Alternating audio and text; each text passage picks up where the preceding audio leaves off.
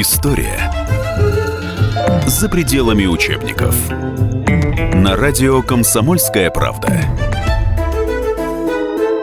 Здравствуйте, дорогие радиослушатели «Комсомольской правды».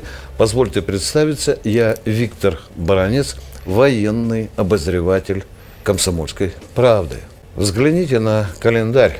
Там есть очень печальная цифра, черная цифра. 22 июня 41 года. Мне так и слышится левитановский голос. 4 часа утра, без объявления войны. Начало войны – это особая историческая фактура, возле которой до сих пор идут очень ярые споры историков, политиков, политологов, ученых. И мы сегодня пригласили в нашу студию человека, который много-много лет занимается военной историей, когда-то руководил институтом военной истории, руководителя фундаментального 12-томного труда «Великая Отечественная война» Владимира Антоновича Золотарева, которому я сейчас и пожму руку. Добрый день, Владимир Антонович. Добрый день, конечно. Владимир Антонович, хотел бы сначала, чтобы вы нам хотя бы вкратце сказали, что это за труд 12-томный. Э, казалось бы, уже много-много у нас трудов, энциклопедий, книг. И вот 12-томный труд – как он замышлялся, и что вы в него пытались вложить. Ну и, естественно, есть ли в нем какие-то нюансы, которые касаются 22 июня, начала войны. Пожалуйста, я вас буду с удовольствием слушать. Пожалуйста, выключите. Война не да. есть болезнь. Война – симптом. Как правило, глаголище о том, что государство заболело. А чем и как его лечить, нужно особое тут прыть. Быть общество должно здоровым, казалось, это и не ново, но как же этого достичь? Война, трагедия и бич, а революция надежды всегда в крови топили, прежде чем справедливость и свобода определялись для народа. И оставались лишь следы, грез прошлых скудные плоды. О прошлом стоит размышлять, чтобы лучше будущее знать, чтобы немножко ощущать, когда и где и что нам сдать. 22 июня. Где его корни? В Версале в 19 году, в неразрешенности всех проблем, которые оставила Первая мировая война.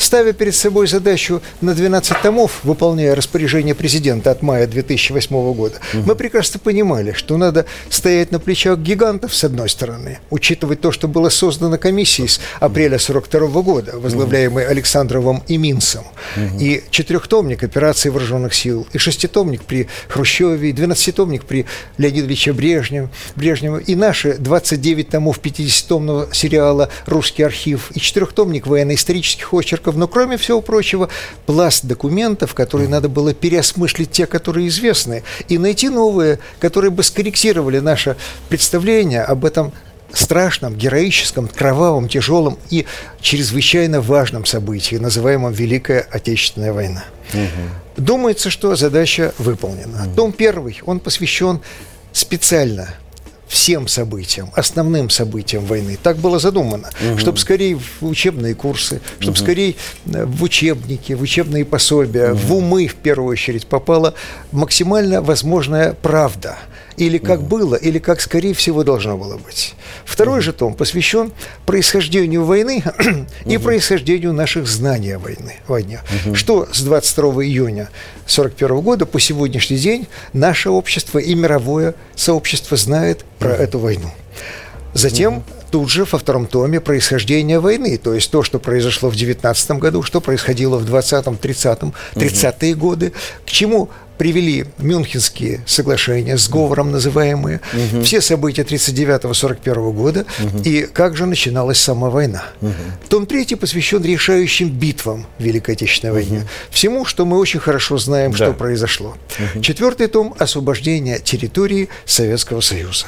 Пятый угу. том – освобождение Европы и война война на Дальнем Востоке. Том угу. 6 уникальный, тайная война, разведка и контрразведка. Угу. Здесь, конечно, было очень много своеобразного, специфического. Необходимо было примирить все точки зрения. И вот здесь и генерал-полковник Валерий Петрович э, Баранов, бывший угу. замглавкома внутренними войсками по науке, герой угу. Кавказа, да -да. доктор наук, профессор, и очень угу. многие другие, академики Челышев, Саркисов, угу. очень много сделали для того, угу. чтобы это было максимально возможно выверенная, сдержанная точка зрения. Угу. Когда, как, почему, какими средствами.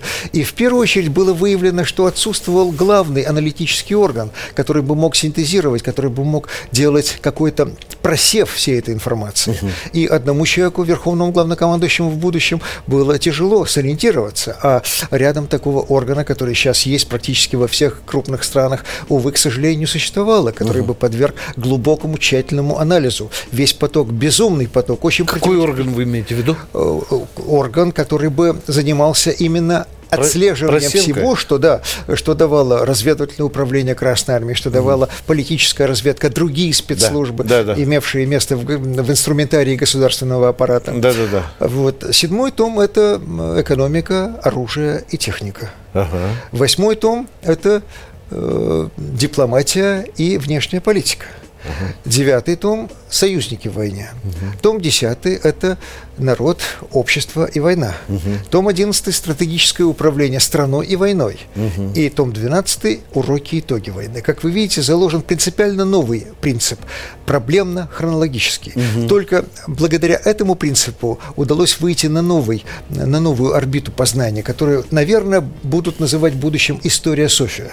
Угу. То есть то, что, скорее всего, отвечает на очень многие вопросы, не дает палитру каких-то мнений, суждений, а пытается из них извлечь а что же все-таки скорее всего было. Угу. Научный аппарат, который содержит колоссальное количество ссылок, сносок, он Да-да. и содержит не только архивный документ. Архивный документ э, его люди делали, поэтому верить одному документу опасно. Доклад Жукова был э, очень э, странно представлен. А что у вас вызывало наибольшие вопросы, сомнения? Несуразица. Несуразица. А в чем она выражалась? А выражалась в том, что положили, НКВД заменила за час до начала совещания стенографии стенографистку, как мы сегодня сказали бы. Она как слышала, так и писала.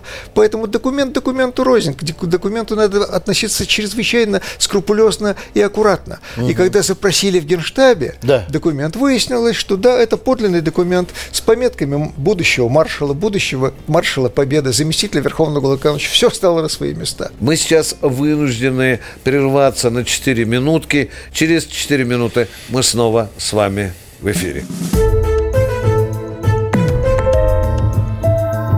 История за пределами учебников.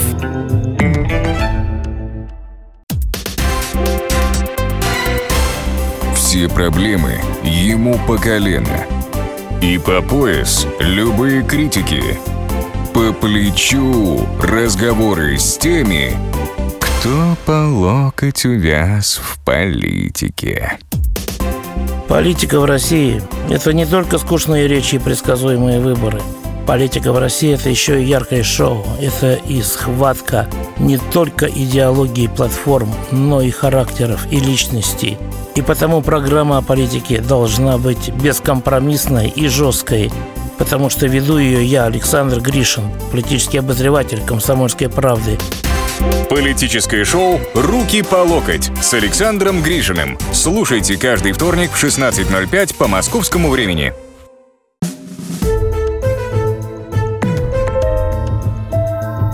История за пределами учебников. На радио «Комсомольская правда». Дорогие друзья, сегодня в гостях у комсомолки руководитель научного коллектива «Великая Отечественная война» Владимир Антонович Золотарев. Уже много десятилетий идут споры о природе 22 июня. Самый модный, самый ходовой спор – кто первый на кого напал – Извините за это примитивность, но я обязан э, такой общепринято, часто разгуливающее в прессе мнение. Э, есть разные люди, в том числе и в России, ученые с большими именами, говорят, да Сталин первый напал на Гитлера, э, а Вторая точка зрения, да, Гитлер был вынужден напасть на Советский Союз, потому что Сталин его спровоцировал. Извините за эту примитивность изложения мнений, но это очень популярное мнение. Я бы хотел послушать э, генерала Золотарева, что он думает на этот счет. Пожалуйста, Владимир Анатольевич. Виктор Николаевич, уважаемый, дело все в том, что можно анализировать э, план Маркса, генерала, э, папку зеленую Геринга, Грюн, план Барбаросса. Можно спорить о том, кто напал, в какие цели, если не знать одного принципиального момента – генерального плана ОСТ. Этот генеральный план ОСТ отвечает на все вопросы и не оставляет ни малейших сомнений, кто что хотел сделать, кто напал и что произошло. Mm. Найденный во Фрайбурге в 2009 году и уже известный мировой общественности план угу. предусматривал полное уничтожение европейской части территории Советского Союза. Это был скрупулезно, по-немецки выверенный план, составленный сельхозинститутом Берлинского университета по заданию Гитлера и Гиммлера, угу. который не оставляет никаких сомнений, что наше народонаселение подлежало либо уничтожению, либо превращению в слуг и рабов. Та же Эстония – которая сейчас, эти талантливые люди, это Прибалтийская милая республика, да. даже не представляют, что был план, утвержденный Гитлером, о полном онемечивании Эстонии в течение 20 лет. Сейчас мы издали двухтомник в Московском государственном университете имени угу. Ломоносова. Первый том монографический, а второй том документы. И там угу. четко по белому документ Гиммлера, который гласит о том, что планировали сделать с прибалтийскими республиками. То есть вы подпираете все это документально, Безусловно. Да, да, да. да.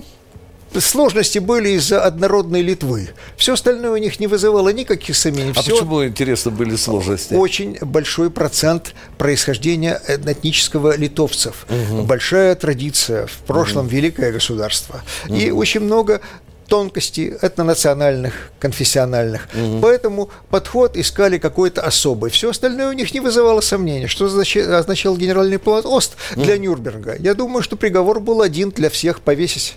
Потому что если бы тогда хотя бы частично этот план был обнаружен, да, да, а обнаружен подлинник был... В каком году он был? В 2009. Совсем недавно. Скажите, при каких обстоятельствах этот план поиск, был? Поиск э, дотошных э, исследователей, журналистов, а публицистов разных стран. Да? Причем, когда это все сложилось, да. когда вся эта мозаика превратилась в конкретный документ, конечно, угу. холодная спина у всех исследователей, угу. потому что там прописано практически все. А это... А где именно был обнаружен, Владимир Анатольевич? В архиве. В, в архиве, да, в архиве Федеративной Республики Германии, в Государственном архиве. Почему он так долго там лежал? Ну, во-первых, прятали.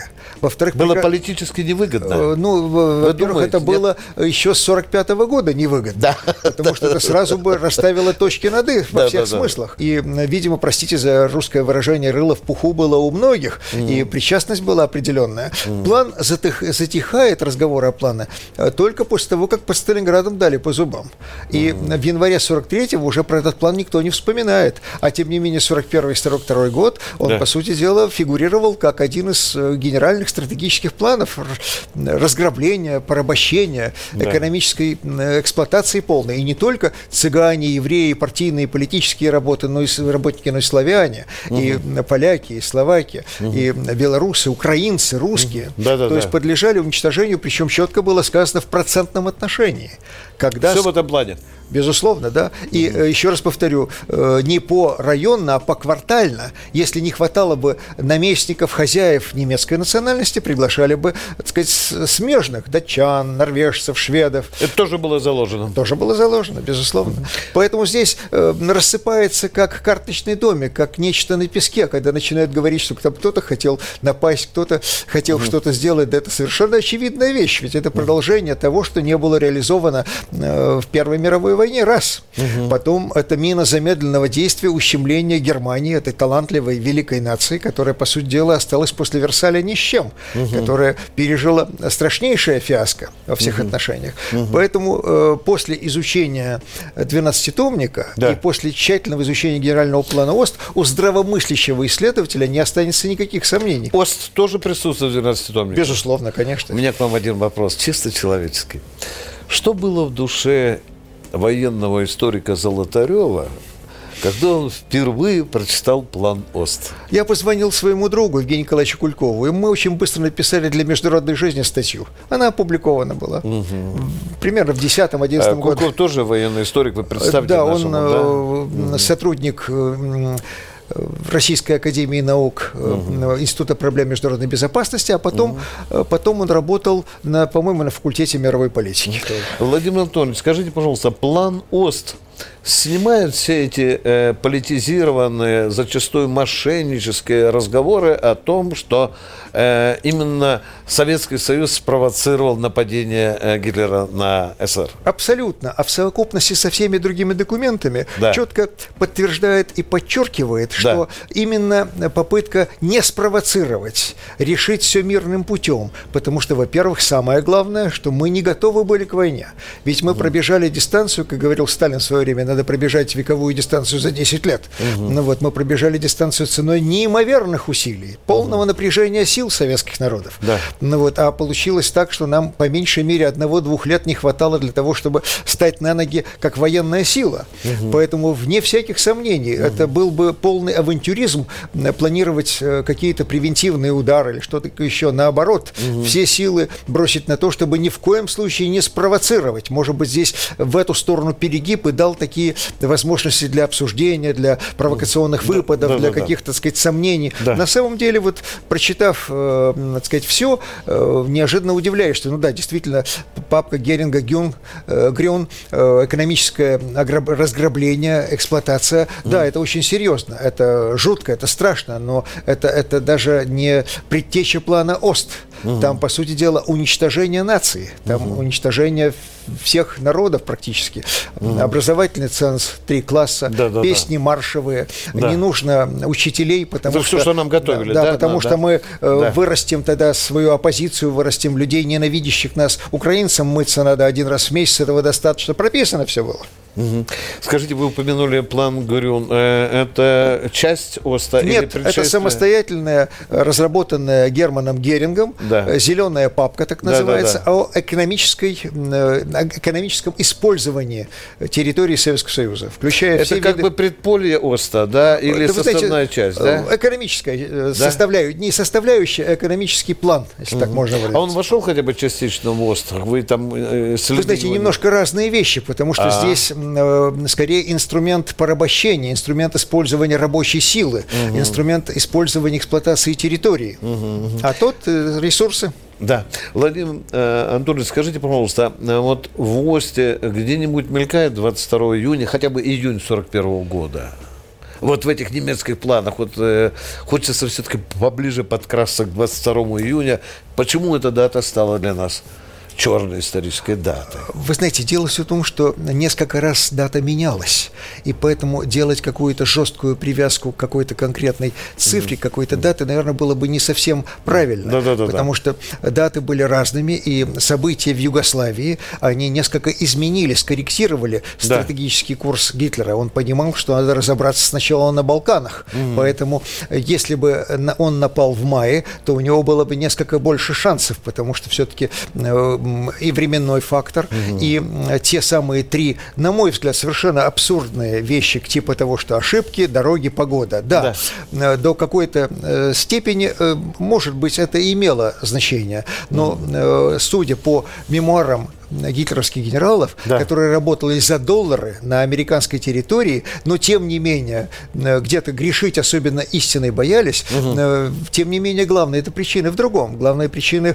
в стойкости, в высоком духе русского солдата, советского угу. солдата, раз. Угу. Во-вторых, что это более чем тысячелетняя история страны, которая имела свои глубокие традиции. Угу. Как в свое время Александр Сергеевич сказал, вздыбленная нация – вздыбленная при Наполеоне. И э, у Жавелегова же есть прекрасная мысль, угу. что а что было бы, если бы Наполеон дал русскому крестьянству вольную? Угу. А получилось как? Э, эксплуатирующий помещик оказался дороже, чем узурпатор, да, да, захватчик. Да, да. Так и здесь. Здесь угу. шутить было крайне опасно. Угу. И с советским народом, и с русским народом, угу. и со всем, что связано с нашей страной, с нашим угу. великим Отечеством, потому mm. что здесь работают совершенно другие законы и другие причины. Mm. А что, польские дороги лучше наших? Мы сейчас вынуждены прерваться на 4 минутки. Через 4 минуты мы снова с вами в эфире. История за пределами учебников. Историю пишут победители. Они же ее и фальсифицируют. Я Николай Сванидзе. Я расскажу вам, как все происходило на самом деле. Я выбрал самые яркие и важные исторические события года, а также вроде бы незаметные, но значимые факты, которые оказали влияние на ход истории. Один год из жизни России глазами ее жителей. Документальный сериал «Исторические хроники» с Николаем Сванидзе. Слушайте каждую среду в 22.05 на радио «Комсомольская правда».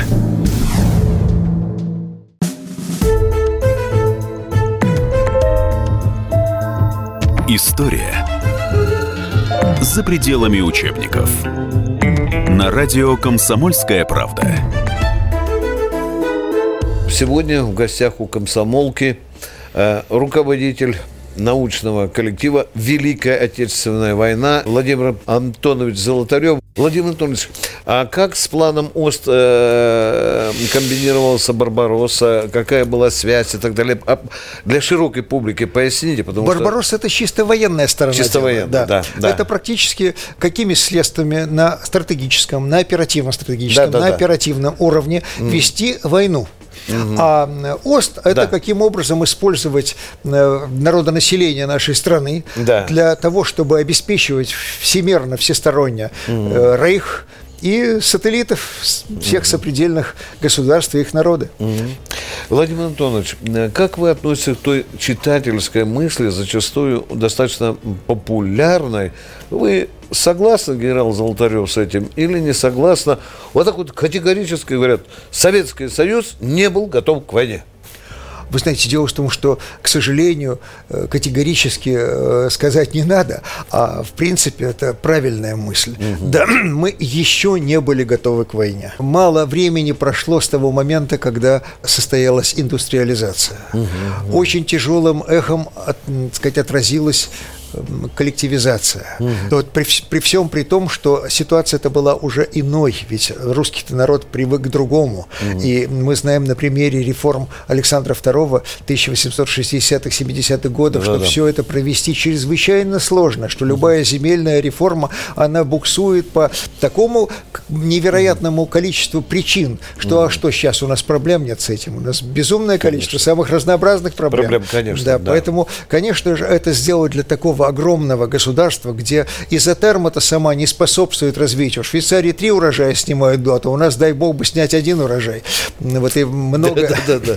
Владимир Анатольевич, уважаемый, э, вы, я не побоюсь сказать, многие десятилетия провели вот в военной истории, или как образно они говорят, сидели вы, сидели в этом пианино, э, где вы видели, как нажимаются струны и так далее. Скажите мне, пожалуйста, вот часто раздаются такие популярные разговоры, что Сталин шарахался, он получал э, Одни говорят, он получал совершенно достоверную информацию, даже дату и время нападения. С другой стороны, говорят, что это была Деза. Э, что известно э, генерал-майору Золотареву вот о поведении Сталина накануне 22 июня 1941 года? Во-первых, первое самое большое желание – не допустить вторжения. Второе. Сталина надо понимать совершенно разным руководителем страны. 41 год, 42 год, 43, 44, 45 – это разные люди. Он э, обладал феноменальным свойством учиться, учиться по ходу том числе на своих ошибках. Безусловно. Да. Ну, вот. И, конечно, э, при всех критических замечаниях, mm. при всех критических суждениях в его адрес надо понимать, что с 43 -го года это другой Сталин. Mm. Это э, очень крупная личность, это настоящий mm. верховный главнокомандующий. Mm. Очень советую прочитать читателям статью, точнее не статью, раздел академика Ашота Ракеловича Саркистова в 11 томе mm-hmm. труда. Кстати, в интернете он есть. Mm-hmm. Вот. Как он называется примерно? О Сталине произведение, да, портрет Сталина, по сути Портрет дела, Сталина, да? выписыван портрет Сталина. Кстати говоря, там портреты всех э, наших полководцев и руководителей. Попытка сделана такого концентрированного, ну что ли, э, очерка, может быть, назвать как-то иначе надо, вот, ну, чтобы читатель имел представление, а кто же руководил войной, кто руководил обороной страны и так далее. Ну Вот. Потом э, очень много э, сложного внесено было Никитой Сергеевичем. И здесь, конечно, история еще Что именно вы скажет. виду, Ну, во-первых, почитайте, пожалуйста, книгу Гровера Ферра. Э, Если вам она не попадалась, антисталинская подлость. Он достаточно большой круг документов изучил. И на документах, а также на историографии, в том числе западной, делает вывод, что не все так просто. Не хочется забегать вперед, хочется, чтобы читатель внимательно посмотрел эту книгу. Она вышла на русском языке буквально несколько Да, лет да, назад. да, да, да. Э, Книга чрезвычайно любопытная. Читать ее надо внимательно, осторожно. Но мне кажется, что э, наше понимание э, событий войны, семантики событий Великой Отечественной войны сейчас уже более полное и более глубокое с выходом 12-томника. Недаром он стал книгой года э, в Да, связи да, с да, 70-летием. да, И Причем это же независимое суждение Да, было да. вот, общества. Поэтому мне кажется, что это э, достаточно правильно и справедливо, потому что главное было попытаться с сегодняшнего дня спокойно посмотреть, что за события, что за люди, какой ценой достигнута была величайшая историческая победа. Побеждено было страшное, кошмарное, чумное коричневое зло. И, понимаете, до появления уже э, нами с вами обсужденного плана ОСТ Да. какие-то иллюзии были. Можно было не то чтобы соглашаться, а сказать, ну вот каждый имеет право на свою точку зрения. Вот Да. давайте высказывайтесь. Мне думается, что появление генерального плана ОСТ, ну, процентов на 80 ликвидирует этот пробел. Что вы делаете, о чем вы думаете, уважаемые друзья и господа и товарищи? Посмотрите внимательно, что с нами хотели сделать. Владимир Антонович, только на ваш взгляд, у меня так много вопросов к вам. Как вы считаете, как считает генерал Золотарев, э, что было наибольшей ошибкой Сталина накануне 22 июня, мы сейчас об этом говорим, да? И что вы считаете, что он поступил как великий стратег, как тактик, что можно отнести к его достоинствам? Вот хотелось бы, чтобы было как-то объективно взвешено из плюса и с минуса. Пожалуйста, Владимир Антонович. Вы знаете, самое достойное, что в отличие от ярлыков, которые на него вешали, Да, да, об этом он не растерялся. поговорить. Он никуда не сбежал. Говорят, Жем Куйбышев уже на вокзале тут ходил, по, да? э, Значит, он Сказки. был в своем кабинете, Да. сохранились журналы Да, да, э, посетителей, да, да, поэтому да, это да. абсолютно э, доказывает его... Ставим точку. Сталин никуда не убегал. Совершенно Да, верно. Да, и слушаю вас дальше. да. Вне сомнений, что э, как верховный главнокомандующий потенциальный, он 21 июня готов не был. Только вот выкованная благодаря и личным качествам, и болью за Отечество, и э, та самая ответственность, которая на него ложилась, вот все в совокупности и умение учиться дало возможность ему вырасти в течение 41-42 годов и, и слушать своих командующих фронтами, Да. армиями, начальников штабов, и э, самому влиять, тщательно вникать, очень много работать. Колоссальная работоспособность была. Поэтому мне думается, что э, серия ошибок, связанных, допустим, с мобилизационного характера мероприятиями, с естественными линиями обороны, потому что мы передвинулись, э, воссоединив западные части Белоруссии и Украины, и не успели подготовить ни новую границу, ни каким-то образом привести в порядок старую. Частично она была, как вы знаете, демонтирована. Да-да-да-да. Поэтому э, кадровые оплошности, не знаю, насколько, так сказать, правильно было назначение Павлова на должность командующего фронтом. Белорусской военным округом, да? Вот, э, ситуация с Киевом, дальнейшая ситуация с Харьковом, пока он верил еще тому, что ему докладывали Тимошенко, Хрущев. Это все естественные издержки, тяжелые, кровавые, но издержки. И уже он старался подобных вещей в 43-м не допускать, потому что именно учился. Именно благодаря труду, большой боли за то, что и потери сильные, Да-да-да. и э, отход, отступление, как ни называй. Но да. вместе с тем мы знаем очень много примеров, когда и 41 год показывал, как дрались наши, и угу. как упорно и усиленно дрались. Потом, ведь э, очень э, важный эпизод стратегического толка. Он показывает его как человека созревающего, как большого стратега. Угу. Это история с Сталинградом. Ведь угу. почему назначил командующим 62-й армией Чуйкова, этого угу. из стали и кремня угу. человека с железным характером? Да. Почему так дрались, чтобы не перейти немцу дать на левый... Почему все-таки Чуйкова назначил, как вы думаете? А дело все в том, что нам нельзя было допустить перехода немцев на левый берег Волги. Был, да. По трем причинам. Ну, обычные причины говорят. Город носил имя Сталина. Угу. Разрез коммуникаций. Да. Бакинская нефть. На самом деле у Японии с Германией был секретный договор. Как только вермат вступает на левый берег Волги, Япония вступает в войну. войну. А Турция пересматривает свой нейтралитет. А воевать народу, изможденному, усталому от безумной войны на три фронта, это же Угу. Почти катастрофа. А когда было стало известно об этом, э, о договоре Германии с Японией? Дело в том, что мне лично это рассказывал в присутствии, не мне лично, да. а при мне рассказывал Куликову и Грибкову, да. маршалу и генерал армии Дмитрий Федорович Устинов. Угу. И очень многие историки тогда выражали сомнения, что такое... Это не подтверждалось документально, да? Да, да. а потом даже уже нашли документы, что у Паулюса сидели представители японские, так и ждали, что перейдут немцы на левый... То есть это все документально документально, фактологически Безусловно, доказано, да? да? Доказано, Поэтому да. Э, нельзя было. Надо было, чтобы были чрезвычайно крепкие люди, чтобы мы выстояли, чтобы мы одержали победу, чтобы потом известная вам была операция, окружившая 330 да, тысяч да, да. Э, фельдмаршала, да, да, Паулюса, ставшего да, да, да. Фридриха Паулюса. У нас в гостях военный историк, руководитель творческого коллектива, который создал 12-томный труд «Великая Отечественная война» Владимир Антонович Золотарев. Мы сейчас вынуждены прерваться на 4 минутки. Через 4 минуты мы снова с вами в эфире. История за пределами учебников. И сошлись они в чистом поле, и начали они биться – Каждый за свою правду. И не было в той битве ни правых, ни виноватых. Звон стали. Крики поверженных. Самый беспощадный проект радио «Комсомольская правда». Радио «Рубка». Столкновение взглядов, убеждений и принципов. У гостей в студии всегда полярные мнения. Слушатели участвуют и голосуют. Нам есть о чем поспорить. Остро, жестко, жестоко. Программу «Радио Рубка» слушайте на радио «Комсомольская правда».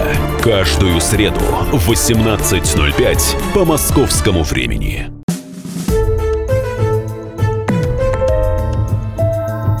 История за пределами учебников. На радио «Комсомольская правда». Продолжим наш разговор с научным руководителем фундаментального 12-томного труда «Великая Отечественная война» Владимиром Антоновичем Золотаревым. Скажите, пожалуйста, Владимир Анатольевич, вот вы работали над этим 12-томным фундаментальным трудом, да? Ведь это же великое искусство добиться баланса, не перекосить правду ни вправо, ни влево. Как вам удавалось дирижировать вот тем, чтобы какие-то личные, субъективные пристрастия людей, которые были авторами ваших произведений, не перекосили туда. Чубы рвали, э, спорили, доказывали друг другу, стучали. Э, как вы это все разводили? Вы знаете, все, что вы назвали, было. Было. Ну, да, во-первых, да. были соратники. Это Анатолий Михайлович Соколов, Олег Александрович Жишевский, Дмитрий Николаевич Филипповых, mm. Юрий Викторович Рубцов. И люди с разным взглядом, да. с профессиональным пером, э, с пониманием. Потом положил весь свой архив, какой был личный, на алтарь задачи. Mm-hmm. И потом э, пришли к выводу, что каждое э, слово, имеющее принципиальное значение, надо доказывать что если нет... Такой подход был, да? Да, что если, Докажи. нет, да, что если да. нет э, аппарата, что, допустим, документ, ну и что документ? Мы уже с вами обратили да, внимание, да, да, что да. документ документу рознь создавал да. его человек. Ну, а может быть, еще один документ найдется. А может быть, то же самое у Рокоссовского в солдатском долге, что мы человеку верим, может быть, есть подтверждение этому эпизоду, а может быть, на Западе кто-то сказал на эту тему. И когда вот все эти лучи сплетутся в одном месте, Да, мы да, да. понимаем, да. так было, или так, скорее всего, должно было случиться. Да. Споров много. Начинали мы, извините меня, откровенно скажу, на лавочке в парке. Потом э, в маленьком кафешечке за чашкой кофе. Потом, когда получили помещение в хорошем э, уютном кабинете. А потом Да. уже нам дали этаж, то была возможность и собираться, и выслушивать друг друга. Это в военном университете, Да, в да? военном Да, да, университете да, под крылом да, Валерия да, Ивановича да, Марченкова. да. Вот. И, э, кроме всего прочего, э, пытались услышать друг друга. И заложить э, новый проблемно-хронологический метод. То есть не излагать паденно. Мы изложили в пяти томах первых, а потом решили посмотреть на то, а что же был за инструментарий самой войны, где была в первую очередь же даже на учениях, когда командующий заслушивает первого кого? Начальника разведуправления. Да. А что о противнике мы знаем. Поэтому шестой том именно открывает эту галерею суждений по конкретным вопросам. Пот- Потом второе, какая была экономика, чем мы воевали, оружие, техника. Да-да-да-да, Затем, а какими средствами мы осуществляли контакты дипломатические. Это тоже документализировано, Безусловно. документализировано, да. И да. э, МИД очень помогал, безусловно. И специалисты МГИМО, и специалисты из институтов Российской Академии Наук. Вне сомнений. Причем здесь э, главное было уважать, но не абсолютизировать мнение авторитетов, а подвергать сомнению и э, деликатному академическому сомнению, но вместе с тем попытаться разобраться, так ли это было. Более того, очень важным был раздел «Что мы знаем про войну» происхождение наших знаний о войне. Вот с 22 июня началась, а в апреле 42 года была создана комиссия по обобщению опыта ведущейся войны.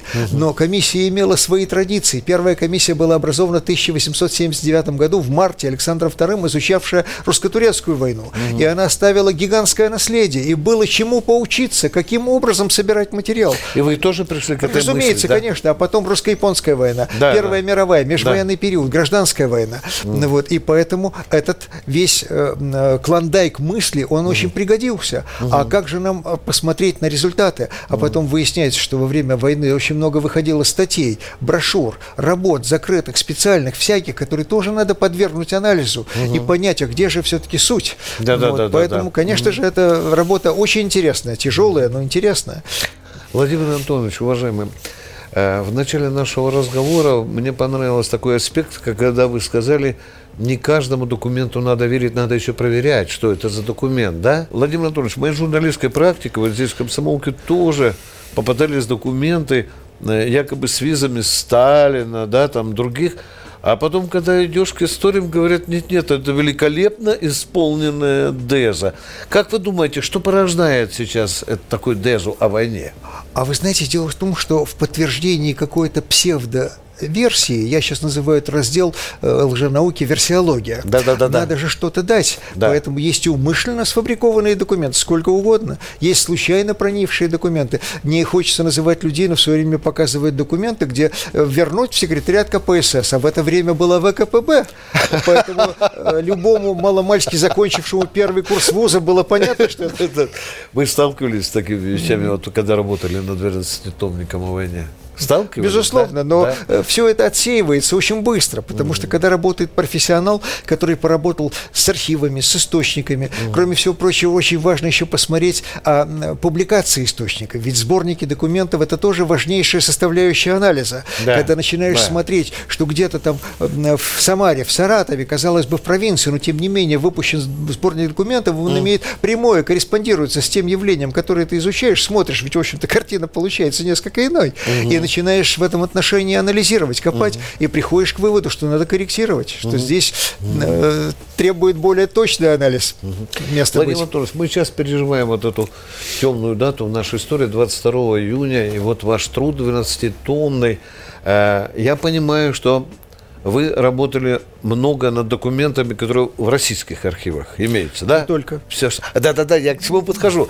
А меня интересует, вот, а с той стороны, со стороны хотя бы Германии, там, Соединенных Штатов Америки, Англии и так далее, вы оттуда что-то э, черпали для э, того, чтобы нам понять лучше, что такое 22 июня вся Великая война? И Боннский архив, и Потсдамский, и Фрайбургский, и вся и англоязычная историография. Вот здесь э, Олег Александрович, он был назначен... Фамилия? Рожешевский. Да, да, да. да, ну, да, вот, да, он конечно, был назначен история, заместителем да. научного руководителя, да. и его главная задача была это мировая историография, в первую очередь англоязычная. А он специалист высочайшего мирового класса, поэтому mm. здесь его помощь была чрезвычайно важна. Mm. Он анализировал практически точки зрения всех крупных авторов mm. и, естественно, отсекал э, то, что можно было смело назвать глупостью, а да. то, что имело научное значение, вне сомнений было учитано. Mm. Более того, принципиальное решение было принято э, на языке издать что-то, mm. либо синтезированную выжимку, да. либо каким-то образом на русском и английском труд, который бы, был бы посвящен этой войне. Mm. Эта задача впереди, и мне кажется, что она очень рациональна. Угу. Уважаемый Владимир Антонович, я хочу немножко, так сказать, печальный свет э, войны немножко пролить на наш день и, и, и перенести ваше сознание в Польшу, где в массовом порядке рушатся памятники погибшим советским воинам.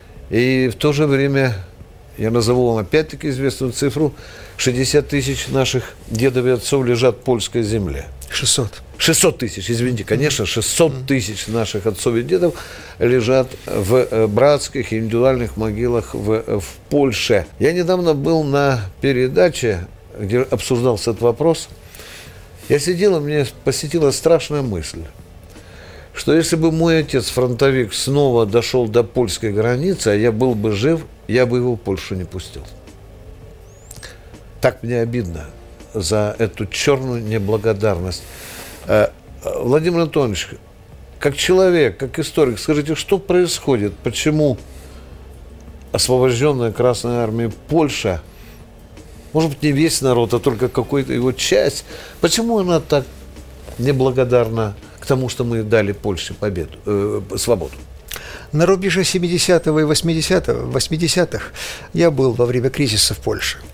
И э, разговаривая с э, людьми среднего поколения, у меня создалось впечатление, что они в чем-то оправдывают Леха Валенсу я пытался сам для себя ответить на вопрос, а может быть действительно там что-то есть, что не доработало руководство, что обычное разгильдяйство или бюрократия позволило сделать так, что народ справедливо возмущается. Но когда да. я узнал, что он абсолютно финансируется с Запада, у меня рассеялись все мысли абсолютно. Кто он финансирует? Лех Валенцев. Лес Валенцев. Да, да, и когда mm. этот э, образ как будто бы чуть-чуть э, светлого лидера. Да, да, да, ну, свободолюбца, да, да, да, да. Он да, растаял. Да. Растаял, когда достоверные данные о том, кто его финансирует. Угу. Это одна сторона, которая э, экстраполирует в тот вопрос, который вы сейчас да, да, задали. Да, да, да. Безусловно. Это, как мы в советское время говорили, подрывная деятельность, вне всяких сомнений. Второе. Угу. К великому сожалению, это не лучшая черта этого талантливого народа. Потому что мы очень много примеров исторических знаем. И знаем, что это от Балтики до Черного моря, что это Великая почта, Польша, Речь Посполитая, да, это да, постоянные да. амбиции. Войско польское Берлин брало, да. советское помогало. Да. Да? Поэтому, к величайшему сожалению, имеет место как второй фактор, это вот такая черта. Черта, э, бог весь генетическая или какая еще, но черта присутствующая. Спасибо. У нас в гостях был научный руководитель фундаментального 12-томного труда труда «Великая Отечественная война» Владимир Антонович Золотарев.